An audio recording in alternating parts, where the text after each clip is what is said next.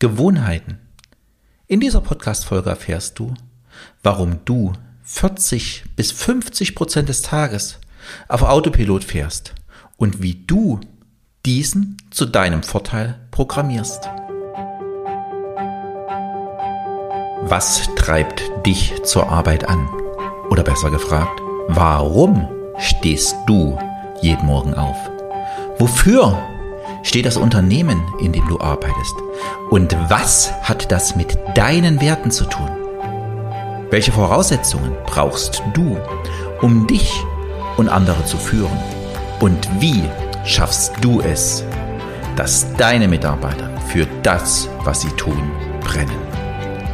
Im Podcast Der Rückenwindgeber gehen wir diesen und vielen anderen Fragen auf den Grund.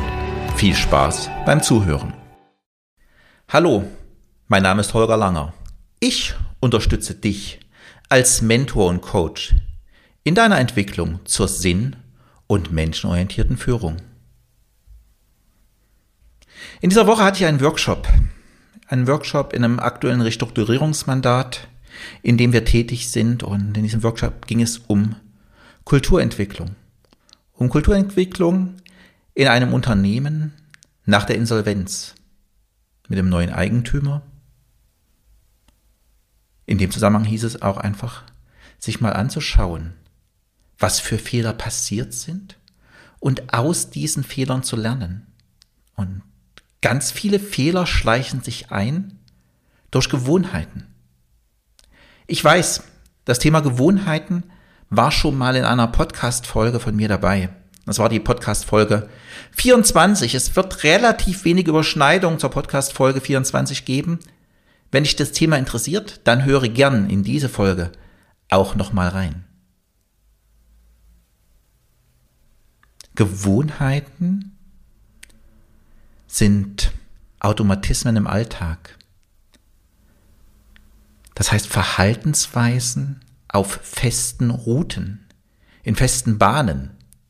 Ich sag oftmals in Coachings, das sind so neuronale Autobahnen, die immer sich immer weiter einschleifen und immer schneller darauf gefahren wird.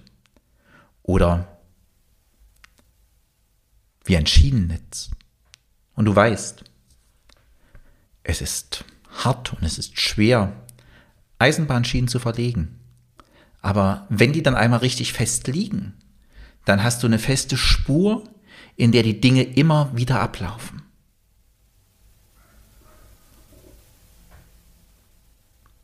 Bei 40 bis 50 Prozent Gewohnheiten am Tag, bei 40 bis 50 Prozent Autopilot, macht das einen großen Anteil aus von dem, was du jeden Tag tust, die Dinge, die du jeden Tag tust. Die Summe der Dinge, die du tust, macht den entscheidenden Unterschied. Ein Großteil unserer Gewohnheiten laufen unbewusst ab. Alles, was unbewusst abläuft, was dir nicht im Bewusstsein ist, kannst du auch nicht ändern. Deshalb ist es wichtig, dir ab und zu über deine Gewohnheiten klar zu werden und diese dir anzuschauen. Sie sind aber auch ganz klar das Fundament, das wir brauchen, vor allen Dingen in Veränderungsprozessen, in Prozessen der Unsicherheit. Weil wir können nicht immer über alles nachdenken. Wir brauchen da ein Stück diese eingefahrenen Schienen, dass du dich nicht bei allem entscheiden musst, dass du Dinge mechanisch ausführen kannst, nicht ständig darüber nachdenken musst, weil das würde dein Gehirn überhaupt nicht mitmachen. Diese automatisierten Abläufe sind für dich, wie gesagt, und dein Gehirn wahnsinnig wichtig. In dem Moment, wo du in Gewohnheiten hineinläufst, arbeitet dein Gehirn weniger. Es verbraucht weniger Energie. Unsere Gehirne sind Energiesparmodelle. Unsere Gehirne schauen überall, wo es Energie sparen kann. Egal, ob positiv oder negativ, wenn sich Gewohnheiten eingeschlichen haben, werden die nur noch ganz, ganz selten hinterfragt. Wer nicht hinterfragt, kann diese schon gar nicht ändern. Gewohnheiten sind nicht leicht zu ändern. Das ist egal, ob bei dir privat oder im Unternehmen. In dem Unternehmenskontext ist es mir gerade diese Woche wieder passiert. Das sind Routinen im Unternehmen, die entweder durchs Management geplant sind oder sich langsam so Stück für Stück selbst einschleichen. Da gibt es natürlich ganz, ganz sinnvolle und wichtige Routinen, sicherheitsrelevante Routinen. Im Arbeitsschutz, im Arbeitsschutz muss das automatisch ablaufen, dass den Mitarbeitern nichts passiert. Es schleichen sich aber auch im Laufe der Zeit gewisse Prozesse und Abläufe ein. In Unternehmen werden oftmals Prozesse durchdacht und sauber geplant. Dann kommt irgendwann so der kleine Schweinehund, dass man das einsparen könnte und das anders machen könnte. Und schon werden Prozesse nicht mehr wirklich gelebt. Und dann schleicht sich das so für Stück für Stück ein. Oftmals ein Grund, dass es nicht mehr sauber läuft und das Unternehmen tatsächlich in Schwierigkeiten geraten. Routinen? Routinen haben natürlich auch noch einen anderen Nachteil. Es werden weniger Dinge durchdacht und damit auch weniger Entscheidungen getroffen. In der Episode 24 hatte ich dir schon ein bisschen was zum Ablauf erzählt. Es gibt ein sogenanntes Reizhandlungsschema. Ich gehe noch mal ganz kurz drauf ein. Es gibt immer den Auslöser.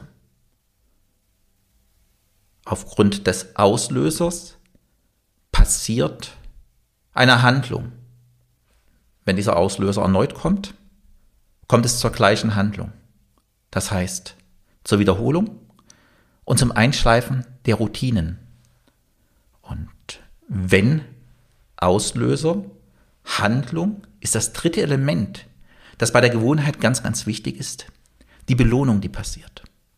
Und mit der Belohnung werden Endorphine ausgeschüttet. Das ist die Grundlage, dass du, wenn der Reiz erneut kommt, du die Routine ausführst, diese Handlung. Damit wird die Autobahn oder das Schienennetz gebaut. Und je öfters es zu dieser Handlung kommt, umso breiter wird die Autobahn. Wenn dann einmal die Autobahn da ist, entscheidet das Gehirn nach dem Reiz nicht mehr, ist es eine positive oder eine negative Handlung. Die Handlung wird ausgeführt. Die, das MIT hat vor Jahren geforscht, was passiert da eigentlich im Gehirn. Die Gehirnareale, die für den Denk- und Entscheidungsprozess zuständig sind, stellen ihre Arbeit ein, werden nicht mehr beansprucht. Es wird ein komplett anderes Gehirnareal beansprucht, die sogenannten Basaganien. Dieses Basaganien-Areal ist so eine Art Handlungsgedächtnis oder wird auch als Handlungsgedächtnis bezeichnet. Alle regelmäßigen Tätigkeiten werden hier abgelegt. Das heißt, es kommt ein Reiz und dann wird die abgelegte Tätigkeit in diesem Gehirnareal aktiviert und es kommt zur Ausführung. Alle anderen Gehirnbereiche sind auf Standby. Dieses Standby braucht unser Gehirn auch um zur Ruhe zu kommen, um nicht überfordert zu sein.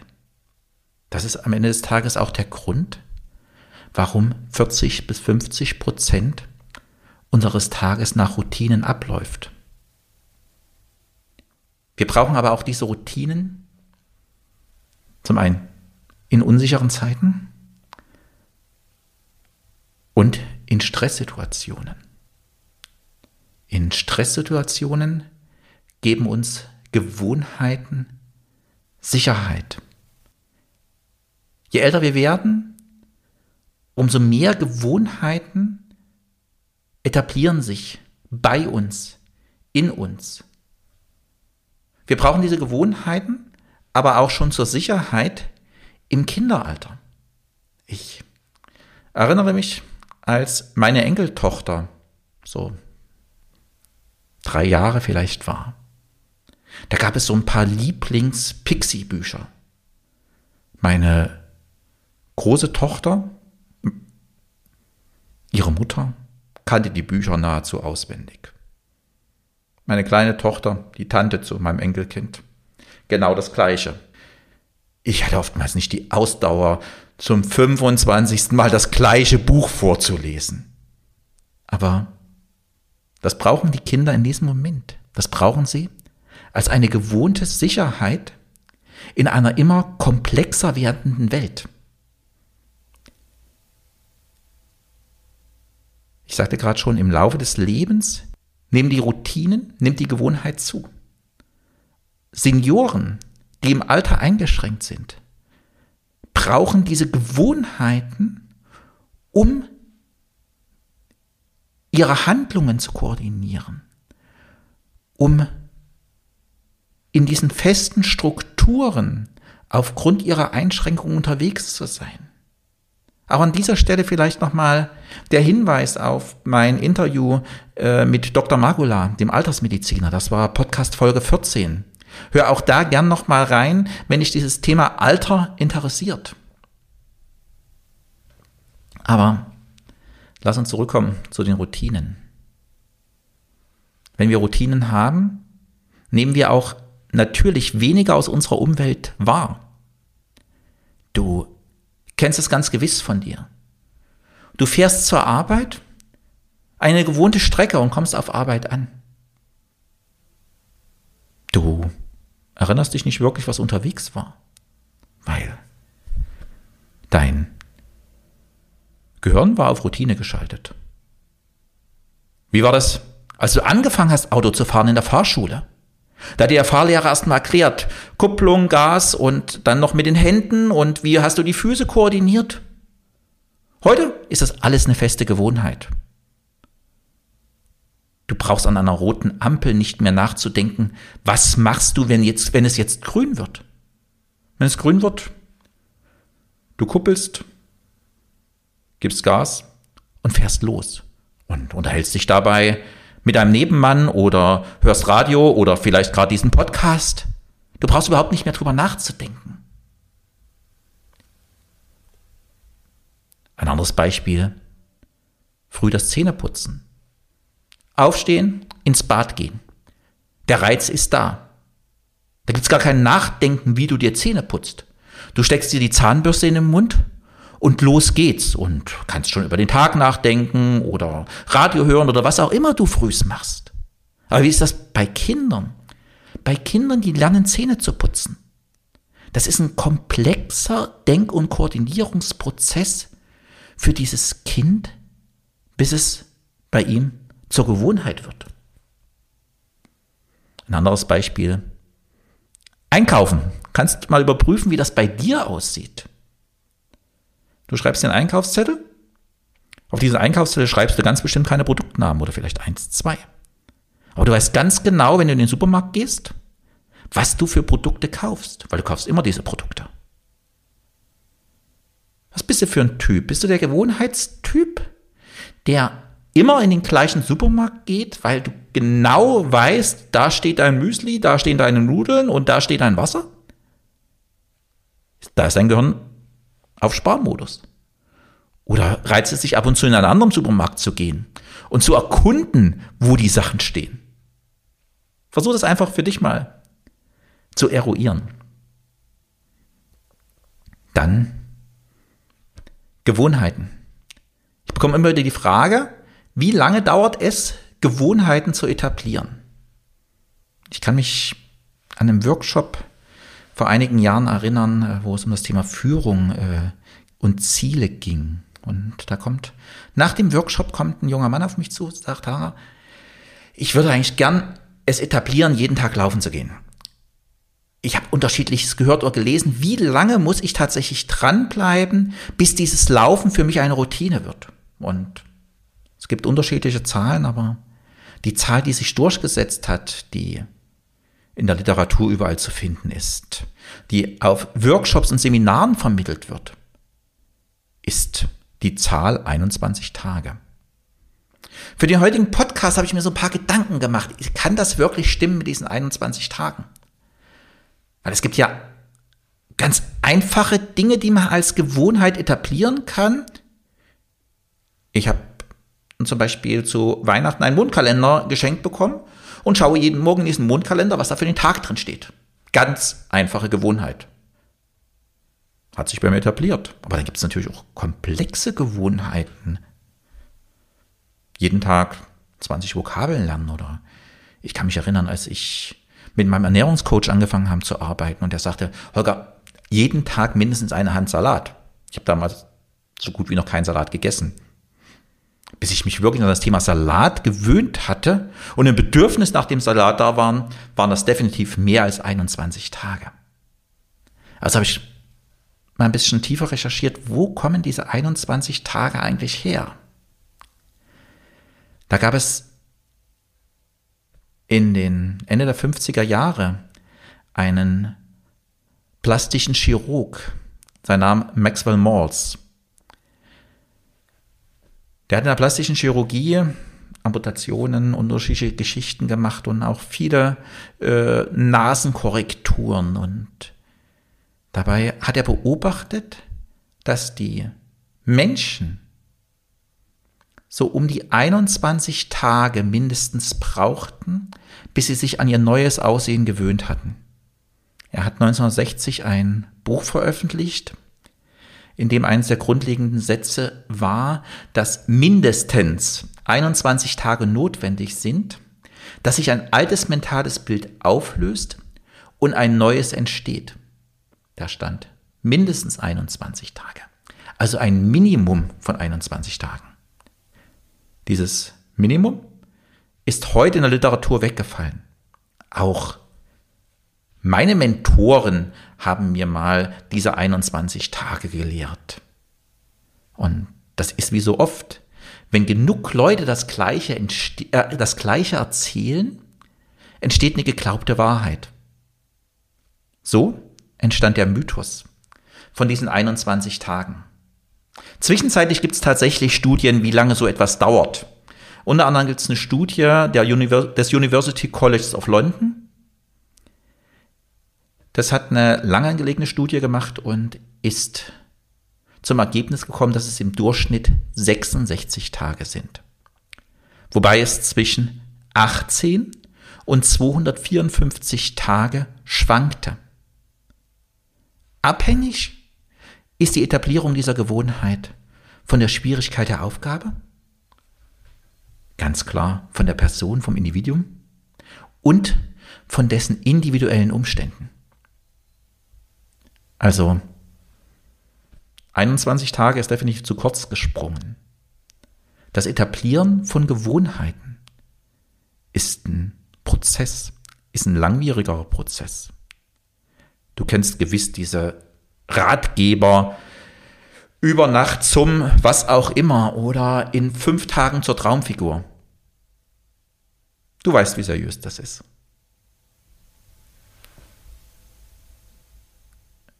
Wenn du für dich Gewohnheiten neu etablieren willst, dann plane diesen Prozess. Dafür braucht es eine Kontinuität bei dir.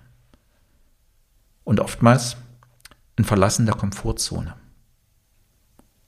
Vor allem Willenskraft. Willenskraft ist auch so ein Thema. Oftmals liest man oder hört man, dass Willenskraft eine begrenzte Ressource sei. Auch hier gibt es eine Untersuchung, der Stanford-Universität zu diesem Thema. Die haben herausgefunden, es ist wie immer, entscheidend ist, was zwischen deinen beiden Ohren ist. Deine Überzeugung entscheidet, ob Willenskraft endlich oder unendlich ist. Bei Menschen, die glauben, dass Willenskraft endlich ist, die bleiben oftmals nicht dran.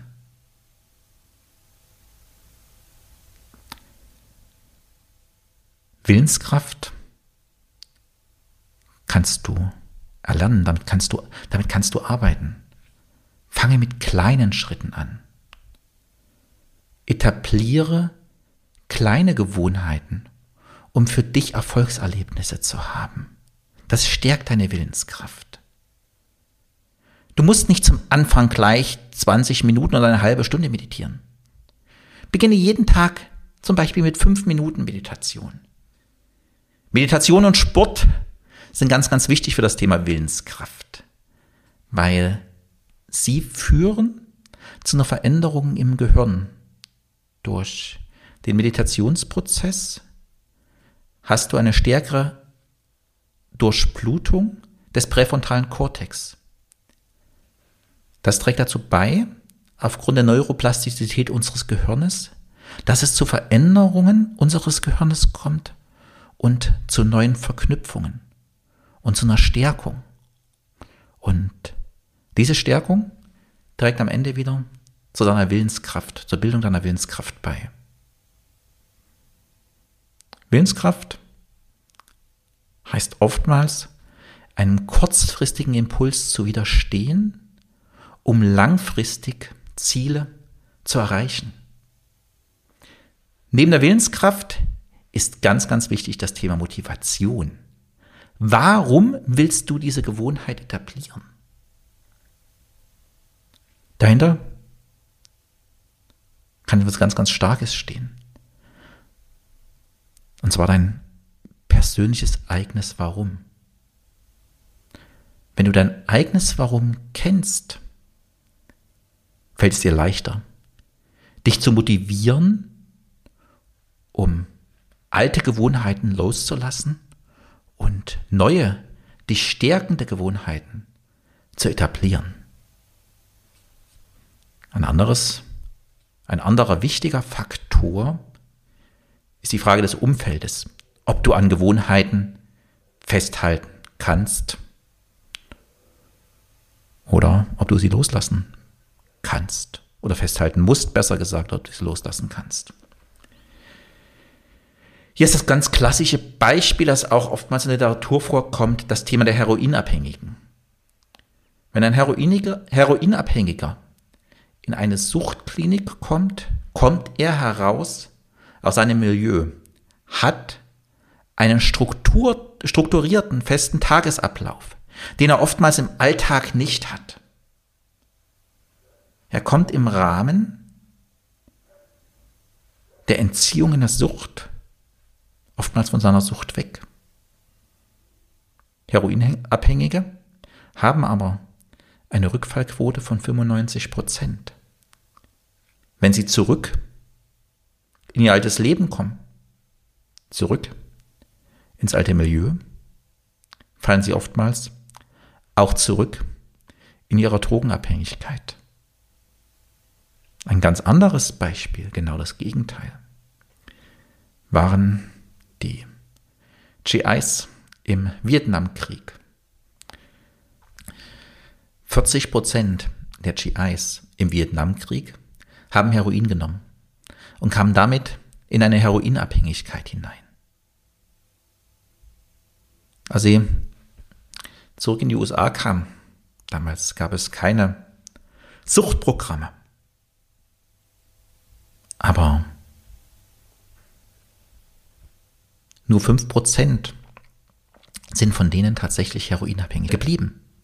Weil sie sind nach Hause gekommen. Sie sind in ein anderes Milieu zurückgekommen, in ein anderes Umfeld zurückgekommen, in ein Umfeld, das sie gestärkt hat, das ihnen wieder Normalität zurückgegeben hat. Sie sind zu ihren Familien zurückgekommen und haben in dem Moment diesen Heroinkonsum nicht mehr gebraucht. Das Umfeldthema ist auch immer wieder etwas in Workshops und Seminaren. Die Seminarteilnehmer machen im Seminar, das nicht zu Hause stattfindet, einen Prozess für sich. Veränderungen, fahren mit ganz viel Ideen, Power zurück nach Hause. Du kennst das vielleicht von dir selbst. Wie viel Umsetzung bleibt dann zu Hause tatsächlich noch, wenn du in dein Umfeld zurückkommst? Wer gut ist, schafft es, zwei, drei, vielleicht vier Sachen aus dem Seminar umzusetzen. Alles geht auf keinen Fall. Die meisten setzen jedoch so gut wie gar nichts um, weil es ist wieder alles beim Alten. Über das Thema Loslassen der alten Gewohnheiten habe ich ja, wie eben schon erwähnt, in Podcast Folge 24 relativ viel erzählt.